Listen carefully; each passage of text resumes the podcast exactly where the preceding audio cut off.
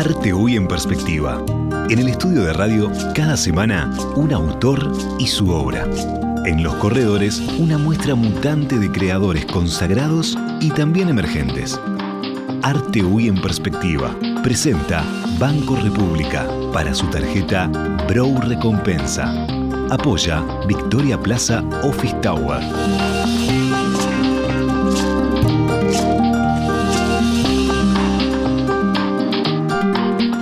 ¿Qué tal? Muy, pero muy buenas tardes. ¿Cómo andan? ¿Cómo les va? Bienvenidos a La Conversación. Como cada jueves, aquí en La Conversación recibimos a la artista de la semana. Y hoy tengo el honor de recibirla yo, porque Dani Blut, Daniela Blut, está enfermita, así que le mandamos un, un abrazo y pronta recuperación. Y bueno, un placer entonces estar acá en, en lugar de ella charlando con la artista de la semana.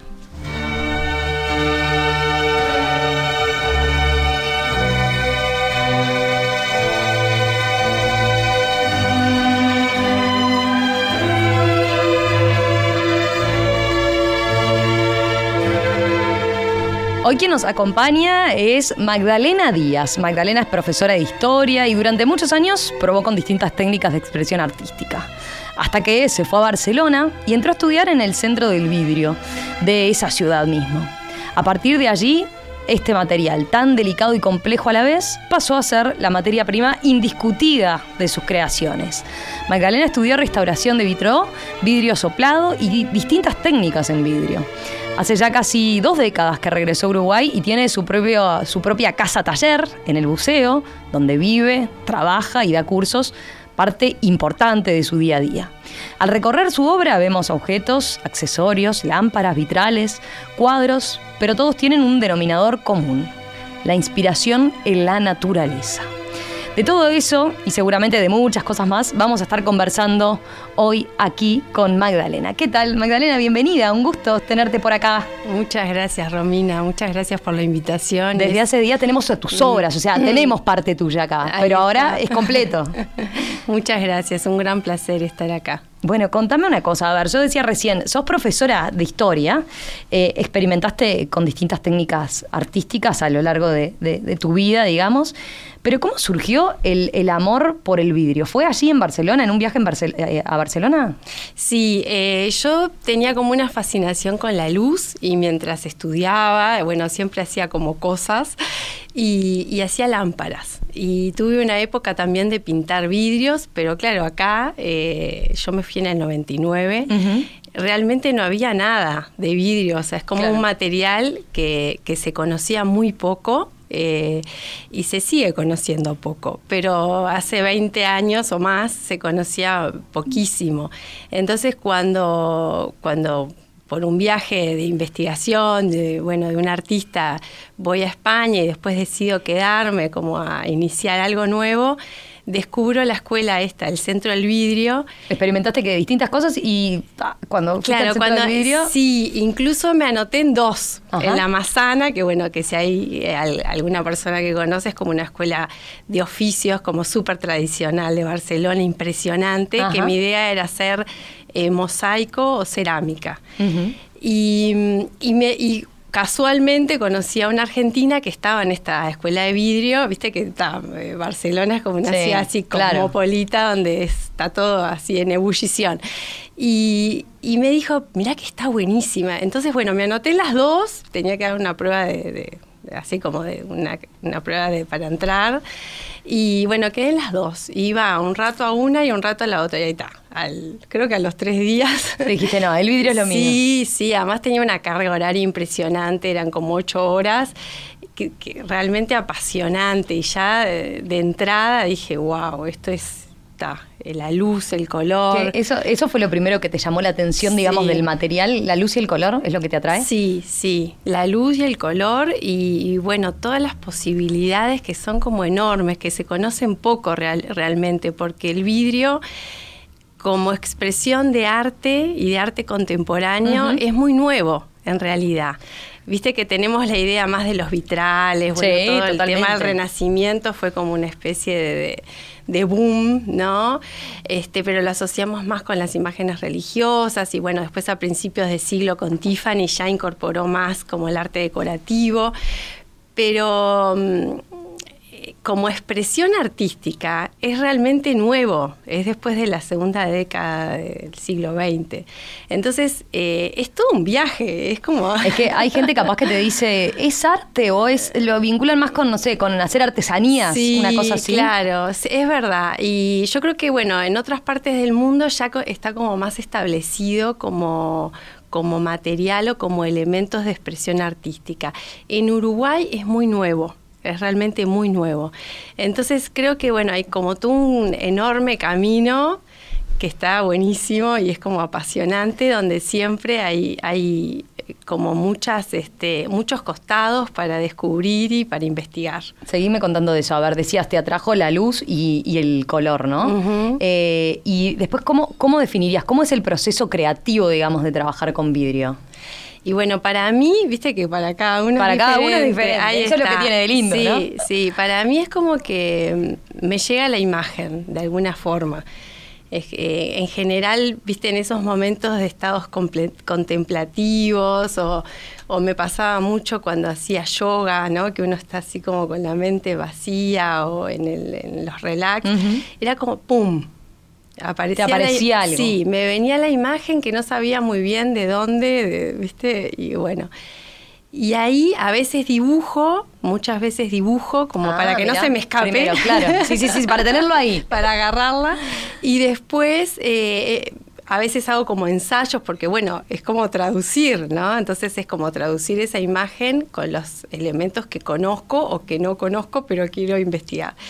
Y bueno, a partir de ahí. Eh, yo trabajo con vidrio fundido, o sea, que no tiene nada que ver a la técnica que aprendí en Barcelona, que era más vitral contemporáneo, que trabajábamos con ya planchas de vidrio de color. Ah, Como esos vitrales que a veces uno conoce más, que en realidad es como un collage o una composición de vidrios de color. Eso es lo que habías estudiado básicamente en Barcelona. Bueno, con otras técnicas, porque no es como el vidrio emplomado que conocemos acá, sino bueno, usábamos resina, usábamos este otro tipo de cortes y de formas y de vincular vidrio con vidrio, o sea, como otras maneras, incluso el tallado, el arenado, bueno, como otras maneras de intervenir el vidrio. No era el collage de color, no. Claro, está. Pero el tema es que cuando volví a Uruguay, por suerte, no había nada de todos los vidrios que yo usaba ni de los materiales que conocía. Entonces me puse a investigar eh, con vidrio float, que es el vidrio que uso hoy por hoy, que es el vidrio que todos conocemos, el de ventana, el común, el transparente de ventana. Y bueno, fue fantástico porque primero que es un material barato que te permite investigar, no es eso de que cortas un pedacito y ya claro. el sufrimiento por lo que sale. Entonces, eh, yo trabajo con una técnica que se llama vidrio fundido o vitrofusión, se conoce más comúnmente, que es eh, incorporar a, como adentro del vidrio, es como un sandwichito, yo siempre digo, ¿viste? Es como un sandwichito que los vidrios son las tapas. Entonces uno adentro le puede colocar todo tipo de cosas. Trabajo con esmaltes, con colores que yo preparo. Entonces, bueno, te decía, esto de volver a Uruguay y no tener nada de los materiales que yo conocía, fue como otro viaje, experimentar. Otro viaje, investigar y, probar eh, sin eh, prejuicio, que eso está bueno. Claro. ¿No? Porque sin, ah, esto se puede, esto no se puede. No, yo probaba todo y sigo probando. Y además sentías la libertad para hacerlo, porque estabas experimentando, plena artista en experimentación de, qué, dónde, dónde estaba lo que, lo que te hacía sentir mejor, ¿no? Me claro, y es como... Bueno, y rebuscándotela, porque si era, era parte del no tener materiales que, con los que contabas en Barcelona, seguramente, ¿no? Sí, sí, sí, y además con esa cosa divina de partir de como el lienzo blanco, ¿viste? Como los pintores, que bueno, es como a ver, ¿qué, ¿qué, le puedo ir como agregando a esto y construyendo? Entonces, al partir de un vídeo transparente, es como que vos partís de la luz y después todo lo que le agregás a ese vidrio va a estar suspendido en la luz. ¿No? Entonces, que le pongo, y eso es fundir la masa, es como que vos te haces tu, tu, tu materia prima, no partís de algo ya industrial. Claro. Totalmente, mm. pero me quedé pensando ahí, contemos cómo, cómo sigue ese proceso, o sea, partís de ese vidrio común que vos decías, le vas incorporando esas creaciones Y después va al, horno. al horno. El horno es el gran, eh, eh, gran sacerdote, porque yo siempre trato de transmitirle esto a mis alumnos, ¿no? O sea, uno propone, o sea, sugiere, dice, bueno, voy a poner esto, voy a sobre todo cuando no conoces mucho las reacciones, porque esto es pura alquimia, ¿no? Cuando no conoces mucho, bueno, te tentas, le pones un poquito de esto, un poquito de lo otro, bueno. Después, ¿qué va a pasar? No sabes. No sabes. Entonces yo siempre digo, esto sucede. También para, para mm, un poco alivianar el, tema del ego, ¿viste? No es, oh, mira lo que hice, ¿viste? No, es, bueno, sucedió, o sea, un poco fue por mí y mucho fue por, por las reacciones químicas y además mañana vas a hacer lo mismo y va a pasar otra cosa. O sea que vos, vos qué decís, por más que vos llevas años trabajando en mm. esto, ¿cuánto lo podés controlar y cuánto no esa creación después que una vez que entra al horno? Claro, bueno, hay mucho que sí. Eh, después que vos... Esas reacciones químicas las tenés un poco estudiadas. Claro, claro. Vos ya sabés que si le pones un óxido de cobre no te va a salir rojo, sino te va a salir unas burbujas turquesas. O sea, no es que vas a ciegas, ¿no? Pero exactamente cómo va a quedar, no sabes. Porque hay otros factores, hay muchos factores. Muchos factores. ¿Qué incide, por ejemplo, el tiempo que la dejás en el horno? Bueno, eh, yo tengo un programador. O sea, el vidrio tiene eh, como un ciclo de horneado mucho más delicado que la cerámica, por ejemplo. O sea, no importa solo con llegar a tal temperatura, que esto es alrededor de los 800 grados, para que funda. No, vos tenés que hacerle todo un proceso. Entonces, de calentamiento, de mantenimiento, o sea, es una, una horneada dura un día. No es que, viste, sí, sí, sí, eh, quiero sacarlo en cinco minutos, no, no. No, no, no, no. Y después tiene todo un tiempo de, enfriamiento. También enfriamiento, o sea. eso es como súper delicado, o sea, vos no podés sacar, eh, viste, algo caliente. No, tiene todo un proceso, de, viste, del recocido, el enfriamiento. Entonces yo voy abriendo el horno, tenés que contenerte las ganas de, qué pasó. A ver, de qué pasó, te, lleva, claro, un ejercicio de, paciencia y de, controlar de, de control de ansiedad. Eso, muchos pasos de paciencia, viste, desde que lo limpiás viste, el que no le gusta limpiar los vidrios de su casa, bueno, desde lo que lo limpias, que si no lo limpias bien, esas marcas se notan. Claro cuando lo cortás tenés que estar tranquilo porque es, es, es, lo mismo, o sea, uno propone el corte, pero viste, no es cortar con un serrucho. Claro. Vos haces la marca y después el vidrio se abre si estás tranquilo y bien, va a ir por donde vos querés y no va a ir por donde él quiera. Eh, después vamos a volver a eso, a, cómo, cómo conectar para ese proceso mm. creativo. Pero te iba a preguntar, siguiendo como tu trayectoria entonces, volviste de Barcelona, ahí no dijimos el, momento, 2002, 2003, sí, ¿no? plena crisis, todo el mundo decía, estás loca. O sea, mientras que todo el mundo se iba, vos volvías. Sí, exacto. ¿Y cómo fue eso? Y para mí fue lindísimo porque además que volví... Venías con mucho entusiasmo, claramente. Venía con mucho entusiasmo y además volví por una, una cosa muy concreta que es tener a mi hijo acá. Acá. Habías quedado embarazada y, las ganas eran que fuera uruguayo. Me vino todo el extrañe que no tuve durante los cuatro años anteriores. Ahí, viste, quería volver. Eh, entonces, nada, tenía como una razón muy poderosa donde las crisis o las otras cosas no, no te importan tanto. Y bueno, y fue como una oportunidad también, porque mm, volvimos, bueno, con mi marido y mm, ahí empezamos a, él también se dedicaba al vidrio, entonces eh, abrimos como camino también, empezamos a dar cursos, muchos cursos en el Museo Torres García, en los talleres artísticos. Y entonces fue como muy, mm, nada, como algo muy nuevo, muy fresco que traíamos. Y para nosotros fue lindísimo porque, bueno, viste que es lindo eso de contagiar el entusiasmo a otros. Y, prendió. Y, prendió. Y vos sabés que las crisis traen como esa oportunidad de iniciar algo nuevo. Bueno, lo habrás experimentado ahora después, también en, la, con la pandemia, ¿no? ahora el volver a conectar un poco. Sí, sí, sí. Como que es un refugio el, trabajar con vidrio. Y bueno, eh, yo creo que todas las artes creativas, digo, todo lo que es este, lo que te lleva a conectar con tu creatividad es como una necesidad humana. Entonces, capaz que nos damos cuenta de esa necesidad cuando estamos en un periodo de crisis, ya sea personal ¿no? Claro. O, eh, Sí, sí, por producto de la situación que vivimos, sea la crisis económica claro, en aquel viste momento. que uno ahora. va despejando y, y te vas quedando como con lo esencial, ¿no? Con lo que te hace bien, con lo que es importante. Entonces yo creo que va por ahí. Y tuvimos muchos alumnos en el 2002, pese a... Sea, ahí en el arranque. Sí, sí, sí. Bien. Este, y bueno, y Y mientras, ¿cómo seguías eh, con, con ese proceso creativo tuyo mismo, como, como artista? Porque, a ver, yo mencionaba recién la cantidad, la diversidad de tipos de obra que tenés, ¿no? Eh, cuadros, eh, vit- vitrales, adornos, lámparas, eh, piezas de joyería, que, Mm. cu- ¿cuál definirías? o sea, ¿te quedás con uno? ¿Siempre, siempre fuiste, tuviste etapas de ir experimentando una cosa, después otra? Sí, yo creo que es como la combinación. Un poco también cuando, cuando llegamos es como empezar. Digo, un la- por un lado estaban como los cursos, Sí. que ahora también ocupan como una parte como re importante en mi tarea, como esto de la docente, ¿no?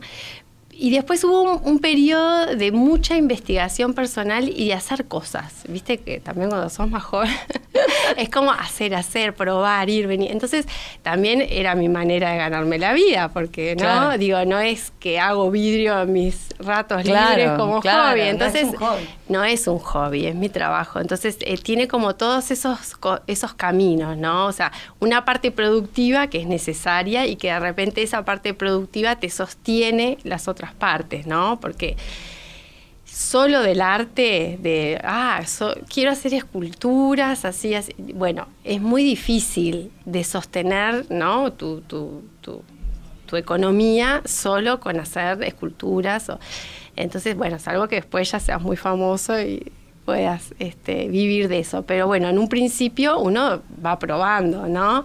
Y entonces eh, tenía como la parte utilitaria, ¿no? De hacer eh, objetos, ¿no? De decoración. O sea, hice muchas bachas, muchas, muchas. Sigo haciendo. Este, ya no tantas, pero bueno, eh, muchas guardas, muchas guardas. Te, te estoy hablando hace 15 años, Claro. ¿no?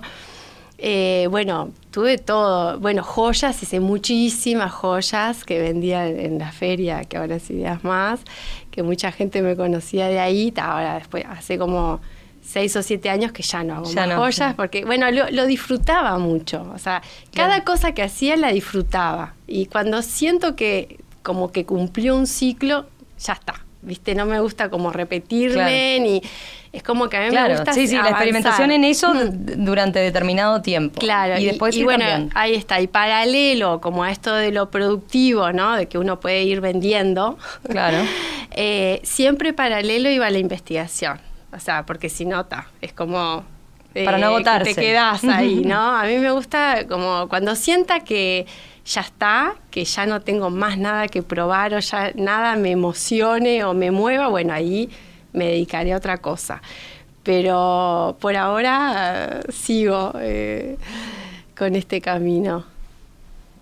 ¿Sabías que con las tarjetas de crédito Mastercard Bro Recompensa, tu dinero vuelve a vos? Es la única que te devuelve plata cada vez que compras, a través de un programa de lealtad en donde generás puntos que equivalen a dinero real para comprar donde y cuando quieras, además de contar con beneficios exclusivos en los rubros más relevantes para tu día a día, que podés ver en beneficios.bro.com.uy. Pedí tu Mastercard Bro Recompensa al 2 1996 000 o en recompensa.bro.com.uy. Con tu tarjeta Mastercard Bro Recompensa, todo lo que das vuelve. Banco República, nuestro banco país.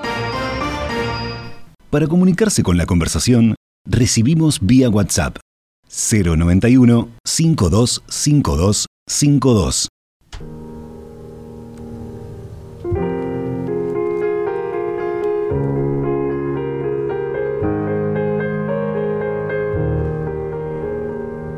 Magdalena, ¿cómo te encontraste las piezas que tenemos acá eh, en el estudio? Ha sido un placer compartir esta semana. Yo estoy ahora acá, media encerrada entre dos. Eh, hoy teníamos la duda con Emiliano, esta que tengo acá. Primero, a ver, describí la voz. Describí la voz. ¿Cómo, cómo la definirías? Eh, qué pregunta.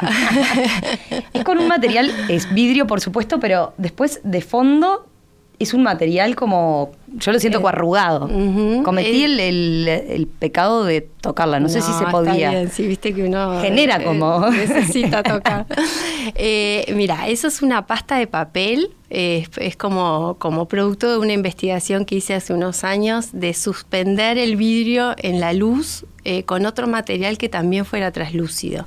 Entonces, bueno, probé pila de cosas hasta llegué, en realidad volví un poco como a mi origen de, de, jovencita que hacía lámparas con pasta de papel porque estaba con eso de la luz y le metía hojas y cosas en el medio para que ya se vieran. Entonces, viste que todo esto se va como acomodando y construyendo. Y, bueno, y esta es una de las piezas que es bueno la que podía traer porque hay otras que son como más, más grandes, este, más más engorrosas para el transporte, sí, pero bueno, ahí la estamos viendo, por supuesto, mm. en, la web, para los oyentes que tengan la computadora, el teléfono a mano.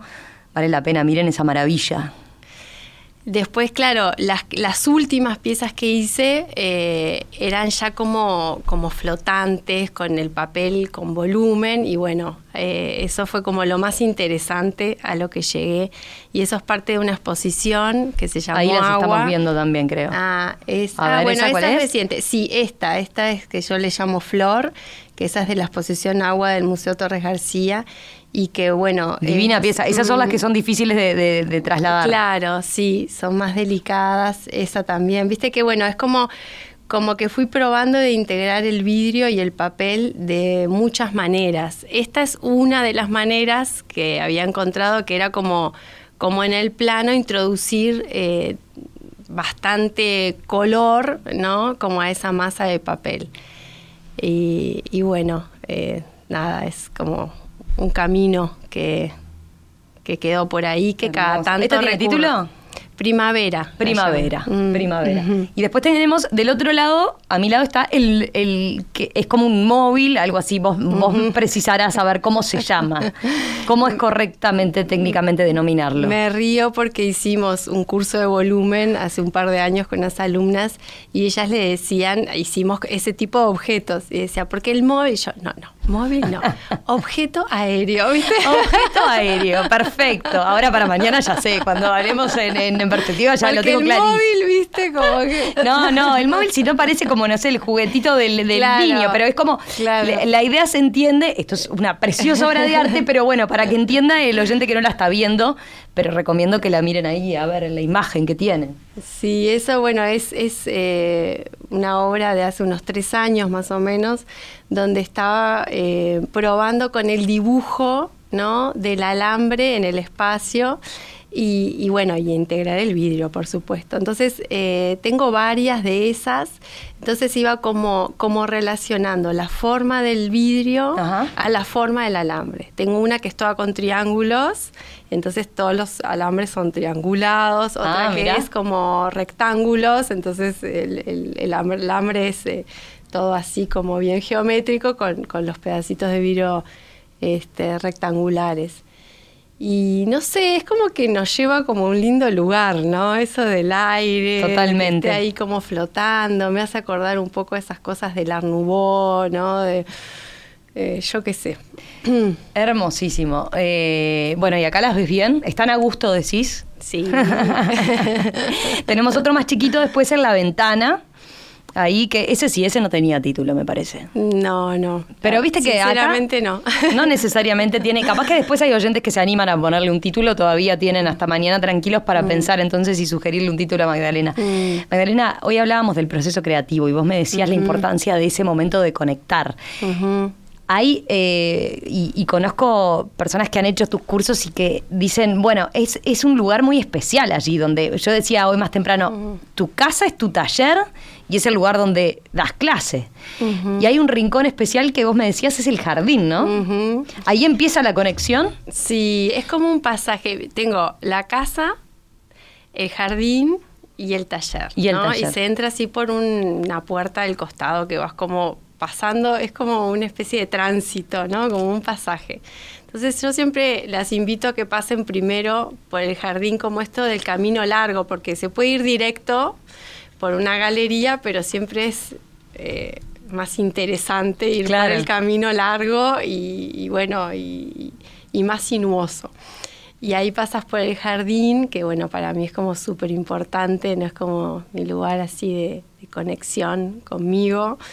Y bueno, amo las playas, todas mis alumnas a veces llevan gajitos, semillitas. Ah, sos de las que permitís, permitís un cortecito ahí. autorizado. yo, lo saco, yo le doy el gajito. Es completo, se van con su obra en vidrio y además con algún cajito. Algún gajito, algún, este, alguna mudita, alguna semilla, las amapolas para. ¿Y cómo incorporás en eso la, medicina china? Eh, mm. te, te involucraste con la medicina china? ¿Estudiaste medicina china? Sí, sí, sí. Y bueno, me, nada, me fue como muy significativo para mí, para mi vida, como esta manera de estar, ¿no? Y en realidad como que a partir de, ahí... Em, como que empecé como a incorporar todo el tema de, de, las visualizaciones y de las meditaciones guiadas antes de las clases. Ajá. Entonces, bueno, es como una parte súper importante, que al principio a algunas personas les parece como raro esto de llegar y, y bueno, y hacer una relajación, ¿no? Pero después les encanta. y además es como re importante. Después lo empiezan a incorporar, o sea, es parte esencial de, entrar a clases, de, comenzar el taller. Sí, porque además, bueno, es importante llegar a un espacio y, y dejar atrás eh, lo que uno trae, ¿no? Como vaciarse, porque si no el, momento creativo, digamos, no fluye tanto. Entonces, eh, para mí es como súper necesario eso de, bueno, de vaciarse, de dejar todo, de encontrar imágenes internas, porque no hacemos nada que tenga que ver con copiar, ¿viste? No es que, ah, vi esto y quiero hacerlo, no. Claro. para mí es como y muy importante que lo que cada uno haga sea propio y sea verdadero, de uno, auténtico. Y eso surge de un estado como de calma y, de contemplación, de uno mismo. De ahí la importancia entonces ¿no? no, claro. Que no, te... no, no, ahí cae ser la copia, ¿no?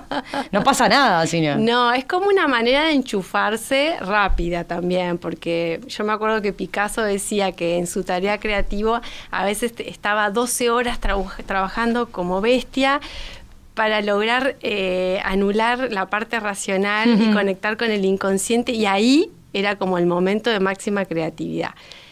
a veces no tenemos 12 horas porque tenemos que hacer muchas cosas, entonces me parece que la meditación o las visualizaciones o solamente respirar un rato es como, como un acceso directo, donde uno primero que se siente bien, ¿no? Llega la calma, que para el vidrio también es como re importante estar tranquilo para cortar, no lastimarte, ¿no? Como los movimientos, viste que estás como muy atolondrado, digo, no es un material que, habilite eh, el estrés, ¿no? Entonces, este, es como que por todos los, los lugares es como, como bien importante esa parte.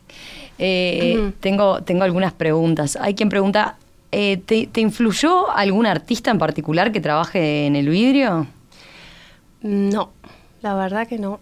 Em, no. Dice, hay quien pregunta, me gustaría saber si Magdalena menciona si en ella influyó el taller Malvin, por ejemplo. No, no, no. Fue ahí en, en, Barcelona y después de esa experimentación ahí que, que, sí, sí, sí. que empezaste acá cuando una vez que llegaste. Sí, es como que yo soy muy autodidacta, que para bien y para mal, porque a veces viste que uno se pierde de muchas cosas, pero como que bueno, mi manera es más solitaria, así como de conmigo, ¿no? En el taller, no miro no miro lo que hacen otros, no por que no lo crea importante, o sea, conozco sí, sí, sí, sí, sí, incluso cuando estábamos en la escuela en Barcelona, bueno, parte de la formación era, era conocer artistas contemporáneos, ¿no? Que está buenísimo. Pero en el cotidiano la verdad que no, que no miro lo que hacen otros. No sé, tengo esa forma, eh, que voy más como por mis carriles, digamos. Claro. Mm. Eh, después hay quien pregunta, em, ¿tiene un stand por casualidad la Feria del Parque Rodó que vende copas y vasos? No. No, no, no, no. Ese rubro nunca lo No lo toca. Bien, perfecto. Eh, después nos quedamos en lo de las, las clases. Estoy pensando, ahí lograste conjugar como las dos pasiones, ¿no? Porque si, Mm. si eras ya docente eh, de, de historia, ¿no? Profesora de historia. Sí, sí. Y, y con el amor por el vidrio se dio una mezcla que perfecta, ¿no? Sí, la verdad que estoy como súper agradecida de ese encuentro, que no fue tan buscado por mí en una segunda instancia. O sea, Ajá. como te contaba, cuando llegamos de España dimos muchos cursos y después yo como que me retiré al taller a producir y a hacer como mi, mi camino de investigación y, y también a forjarme como artista, ¿no? Porque eso no es de un día Claro, para por otro. supuesto. Uno va como como buscando, encontrando, este, yo qué sé, es como el trabajo de hormiga, ¿no? De día a día, o sea, las cosas no aparecen así. Claro. Entonces, como que ahí necesité como bastante tiempo, como en solitario. Y, y bueno, y hace 10 años más o menos me empezaron como a llamar, che, ¿y nos das cursos? Bueno. bueno, no sé, puede ser, pero como que no estaba Viste que está, son Sí, como sí, sí, sí, momentos. Hasta que, bueno, dije, sí, está bueno esto de, ¿no? Como compartir y, y bueno, también eh, conectar con otras personas para, en su parte creativa, porque para mí es como una tarea también como muy sanadora. ¿no? Muy sanadora eh, para mí y muy sanadora para las personas, porque he visto como procesos divinos de conexión y de darse cuenta, ¿no? Porque en esto de hacer y de crear, eh, vos pones pila de cosas tuyas, ¿no? De tu inconsciente, de, de cosas que yo qué sé, que querés sanar o trabajar, que capaz que no lo haces como a propósito, pero pasan igual. Claro. Entonces, realmente eh, como que he, he acompañado procesos re lindos y, mm, y me puse también como a vincular el vidrio con, ¿no? Entonces he trabajado desde, he hecho talleres desde arquetipos de diosas griegas, que vos decís, Ajá. ¿qué tiene que ver? Pero bueno, yo estaba como colgada por ahí y, y empecé como a integrar y a, y a proponer, bueno, vamos a estudiar esta diosa, a ver qué nos trae y bueno, como relacionar la energía de la diosa con un trabajo concreto, ¿no? Si estábamos con Estia, bueno, íbamos a hacer un mandala, que es la diosa como de la meditación, del hogar, de esta cosa más como introspectiva. Si íbamos, yo qué sé, con Afrodita, bueno, hacíamos joyas o Claro. este, trabajar con el espejo. Bueno, no sé, es infinito, porque viste que uno se pone a vincular temas con maneras de expresar y... Sí, sí, sí, no sí. sé, No hay, no hay forma de parar. Para, para ir cerrando, Magdalena, a ver, eh, has tenido exposiciones, veíamos una ahí, una muestra en, en el Torres García, por ejemplo. Eh, en el exterior también has expuesto, ¿verdad? Sí, esa fue la última que hice hace tres años, que la hice en, en, un- en una zona ahí en Florida, Clearwater, que bueno, es, fue a través de una amiga que, que vive allá y que me invitó. Así que bueno, esa fue toda una aventura de Viajar llevar todos los llevar vidrios. todo. Claro, las valijas. Ay, me una- imagino. ¿Qué una andas lo- corriendo en el aeropuerto? Es frágil, por favor. Pero, ¿sabes qué? No se rompió nada. ¿No? Fue genial. Ahí como que también comprobé que se puede, ¿no? Porque viste que a veces con el vidrio siempre decís, no, pero yo qué sé, llevar o mover es complicado, pero bien embaladito se puede. Se puede. Sí, mandé algunas obras también a Chile, bueno, como que se puede eso de, de, de salir también. Bien. Y hoy en día también tenés una web, ¿no? magdalenadiaz.com. Ujú, Ahí sí, se pueden ver algunas de tus obras también. Ahí está. Sí. Bueno, perfecto. Magdalena, un placer, ¿eh? Un placer charlar contigo eh, aquí en la, en la conversación. Por suerte tenemos para seguir disfrutando y, y los oyentes obviamente tienen para seguir viendo tu obra en, en el Instagram de En Perspectiva y después pueden volver a escuchar la entrevista en la web de Radio Mundo y seguir la obra de Magdalena en su web o a través del ciclo de Arte UI en Perspectiva. Ahí ya habían llegado muchos comentarios, ahora en, la previa, eh, fascinados con, las cosas que hacías, así que seguro que de aquí a mañana, que vamos a tener todavía la compañía de estas preciosuras acá, vamos a seguir recibiendo. Magdalena, gracias. Gracias a ti, gracias a la radio y bueno, muy agradecida. Un, placer, esta charla. Romina, gracias. Todas las conversaciones quedan disponibles en nuestra web radiomundo.uy